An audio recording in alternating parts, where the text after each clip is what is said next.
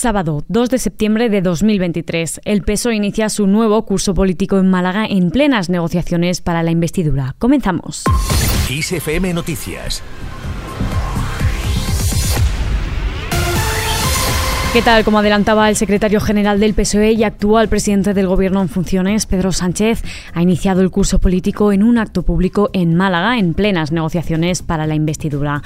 En este acto, el líder socialista ha prometido cuatro años de legislatura para seguir avanzando en derechos y libertades frente a los que ha ofrecido el líder de los populares, Alberto Núñez Feijo. Además, ha aprovechado para decir que la investidura de Feijo es una mentira y una larga crónica de fracaso anunciado. Mintieron durante cuatro años en la oposición, mintieron durante la campaña y ahora mismo vuelven a intentar mentir con una investidura de mentira, una investidura fake. Si es que el proceso de investidura del señor Feijó es una larga crónica de un fracaso anunciado. Pedro Sánchez también ha acusado al líder del Partido Popular, Alberto Núñez Feijóo, de estar haciendo perder un tiempo precioso a España solo con tal de comprar tiempo al frente del PP. Estas han sido sus palabras durante el acto de inicio de curso político en Málaga. Si lo sabe, señor Feijóo, si no hay más que mirarle a la cara. Lo sabemos los 350 diputados y diputadas del Congreso de los Diputados que no va a dar para lograr la mayoría absoluta que le permita ser investido presidente del gobierno. Lo sabe el conjunto de la sociedad española, los que le votaron y los que no le votaron, que la investidura fake del señor Feijó es un camino a ninguna parte.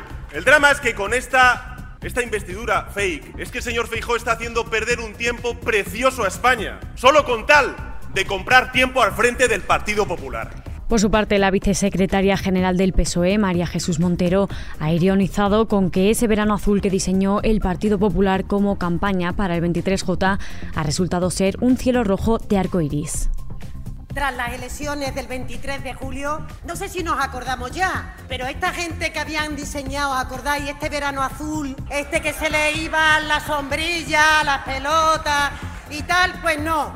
Al final ha resultado un verano y un cielo rojo del arco iris, de la igualdad, de la esperanza, de la esperanza para este país. Por otro lado, Sánchez le tiende la mano al Partido Popular. El presidente del Gobierno en funciones y secretario general del PSOE, Pedro Sánchez, le ha ofrecido al Partido Popular renovar el Consejo General del Poder Judicial antes del final de año, sea quien sea el presidente tras la investidura. Dicen que no somos un partido de Estado, dicen que ellos son un partido constitucionalista, pero llevan cinco años, no uno, dos, tres, cuatro, cinco años incumpliendo la Constitución, bloqueando la renovación del Consejo General del Poder Judicial y por tanto afectando al funcionamiento correcto de la justicia en nuestro país. Vuelvo a tender la mano al Partido Popular y les ofrezco que quien sea el presidente del gobierno después de la investidura que salga adelante, renovemos el Consejo General del Poder Judicial antes del 31 de diciembre de este año. Más cosas, nos vamos hasta Murcia, donde López Miras y Antelo se han reunido en privado tras el pacto de gobierno en la región.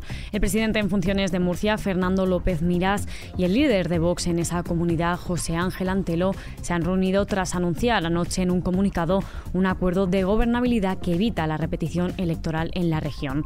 Por su parte, la líder de Sumar, Yolanda Díaz, ha criticado que a través de sus redes sociales que esta vez en Murcia, el PP de Alberto Núñez Fijó dice vuelve a demostrar que va siempre de la mano con Vox. Además, ha añadido que es una mala noticia para la región y su gente porque dice será un gobierno que no resolverá sus problemas. El Partido Popular sostiene que la izquierda no puede dar lecciones sobre pactos.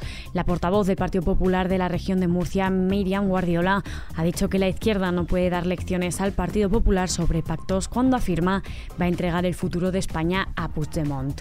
Fuera de nuestras fronteras, Málaga inaugura en Basilea un mural donde autoridades españolas y suizas han inaugurado en pleno casco histórico en Basilea un mural que conmemora la unión entre Picasso y la ciudad suiza. Se trata de una iniciativa de promoción turística del Ayuntamiento de Málaga para recordar el papel de Pablo Picasso en la historia cultural de la ciudad helvética.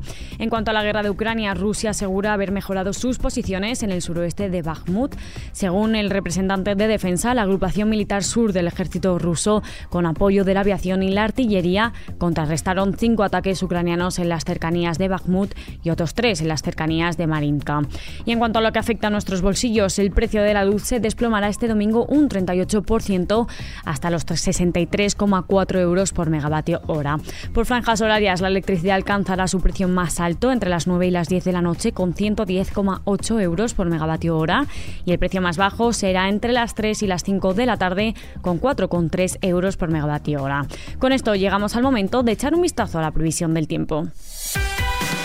Hay que decir adiós a los pantalones cortos y hola a los chubasqueros porque nos esperan unos días pasados por agua. Este domingo se espera que lleguen abundantes precipitaciones con tormentas en la península y en Baleares. La EMET prevé que sean especialmente fuertes en el centro, tercio sudeste, levante y meseta norte, así como también viento fuerte en levante y en el nordeste. Debido a la presencia de una dana que evolucionará a borrasca, en la mayor parte de la península y oeste de Baleares predominará el cielo nuboso o cubierto, con abundantes lluvias y tormentas generalizadas. En Canarias se esperan intervalos nubosos con probables lluvias débiles en el norte de las islas y en cuanto a las temperaturas, las mínimas bajarán en zonas de Andalucía Oriental, Melilla y Canarias y subirán en el extremo noroeste y Baleares. Por otro lado, las máximas ascenderán en el levante y en los tercios norte y noreste peninsulares.